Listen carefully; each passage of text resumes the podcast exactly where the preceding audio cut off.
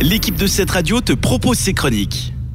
Hello tout le monde, c'est Hilaria sur cette radio et cette semaine, j'ai testé pour vous le tout nouveau hôtel d'Europa Park, le Kronazar, qui est inspiré d'un musée historique naturel et un 4 étoiles supérieur qui dispose de 276 chambres thématiques et 28 suites. Bon, je pense que tout le monde connaît Europa Park, si ce n'est pas le cas, il faut absolument y remédier, aller à Rust ce week-end même. Et si vous le connaissez, par contre, vous savez que toutes les zones du parc ainsi que les hôtels ont été construits sur le thème d'un pays et le Kronazar représente la Scandinavie. Tout d'abord, faut dire que l'hôtel se trouve un petit peu plus loin du parc.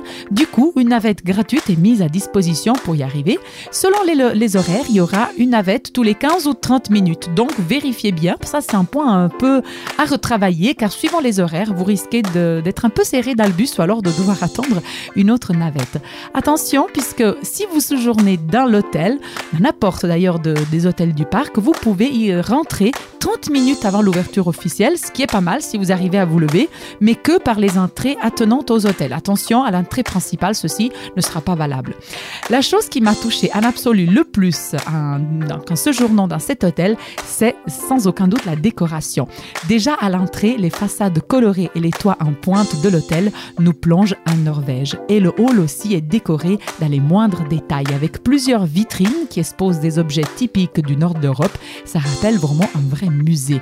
Au milieu de ce hall se trouve le mystérieux et gigantesque squelette du serpent des mers Svalgour, qui a été créé par le parc même et qui mesure 34 mètres et a 73 vertèbres, donc c'est vraiment impressionnant. Des chasses au trésor pour les enfants sont organisées dans ce hall même chaque soir pour leur permettre de découvrir les étonnantes légendes cachées dans ce musée-hôtel. Les chambres standards, je les ai trouvées un peu plus petites que celles des autres hôtels, mais encore une fois, la décoration y est minutieuse les lits superposés m'ont particulièrement touché car ce sont des mâles et la salle de bain s'ouvre avec une fenêtre sur la chambre principale. Cette paroi est une vraie bibliothèque.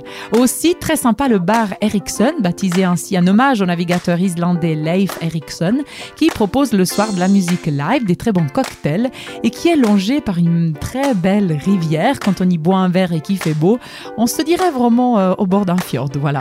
L'ambiance est maritime aussi pour le restaurant familial Bubas Vens qui reproduit le caractère d'un vieux hangar à bateau viking. D'ailleurs, un bateau est vraiment énorme suspendu au plafond, c'est le Viking Saga, et c'est le, bateau d'un aventurier qui avait traversé l'Atlantique avec ce, ce type de bateau. La cuisine ici est scandinave et internationale. Vous pouvez choisir d'avoir le buffet ou alors le menu. Le menu est petit, mais je dois dire bien varié, avec plutôt des plats à base de poisson, mais aussi de la viande. Nous, on y a goûté la poêlée de crevettes à l'ail, c'était très bon.